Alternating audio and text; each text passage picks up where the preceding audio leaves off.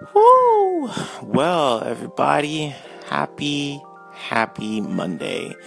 It's your boy Justin Williams, Super Tangent 2. It's been a very long time since I made a post, and I want to be a little more consistent with that. My beautiful entrepreneur wife, Alexandra, is in Salt Lake City right now at a doTERRA conference, putting in that work. I'm very, very proud of her, and I miss her very, very much. Right now, it's just me and the kiddo, and um, so I'm just trying to keep my schedule a little busy. Got an XLR cord coming in from Amazon.com. What's up to you guys? You guys are awesome. Got a great deal on a very nice cord. So hopefully I can get back to recording my podcast on Super Tangent 1 very, very soon. Um, Allie isn't coming back uh, for another week. She'll, she'll be back on Sunday. So it's just me and the kiddo. I got some time. I got a lot of things coming up this week, and I'm really, really excited to just get through them and and and uh, get back into the world of Anchor. And so, um, just wanted to see how you guys are doing today. What's going on? What's new in your life, in your world? Um, I was thinking about Allie's trip to Salt Lake City, Utah, which is where she's at right now for the doTERRA conference and thought about her position as a wellness advocate as well as her entrepreneurial services as a website designer and virtual assistant.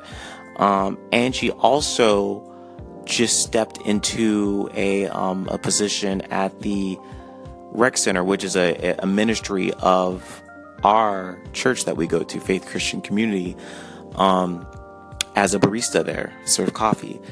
Um, she was a volunteer there for months, and now she's stepping into a paid position doing the same exact thing. This this woman has three jobs. It didn't really occur to me, right? It didn't really occur to me until recently, and I thought, wow, she has three jobs. She has three, um, which is absolutely insane. And on that note, I actually have an interview for a position at the Public Defender's Agency, which is a state agency downtown. As you guys know, I quit my state job at the Office of Children's Services a few months back in uh, May and um, went super tangent full time, super tangent one full time, as well as Palette Ariel, which is my professional graphic design services.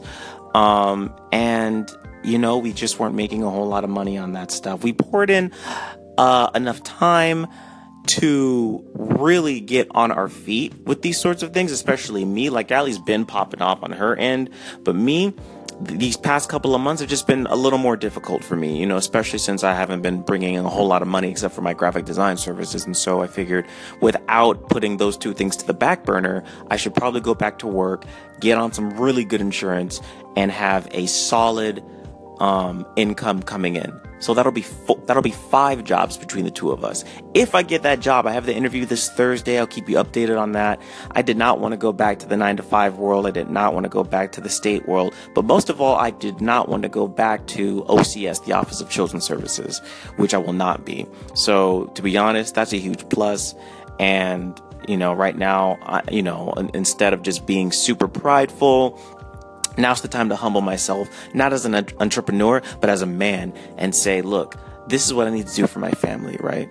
This is what I need to do to take care of myself as a man and my family as the leader of the Williams clan. So, um, you know, we're all authors of our own destiny, and I'm trying to rewrite mine so that my family will always be looked after.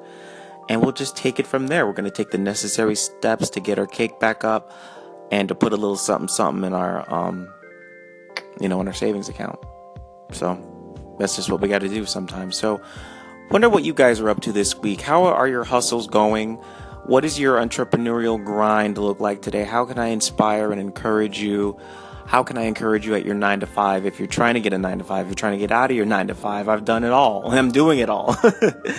what can I do to help you guys out? How can I pray for you? How can I send you guys positive vibes, positive energy? Hit me up, give me a call, let me know. I'm going to try to do two anchors per day while Allie is gone especially since my XLR car- cord is on the way for my condenser mic so I can finally get back to doing podcasts and Super Tangent 1. I love you guys. Stay in touch. Give me a call, and I will talk to you soon. Bye bye.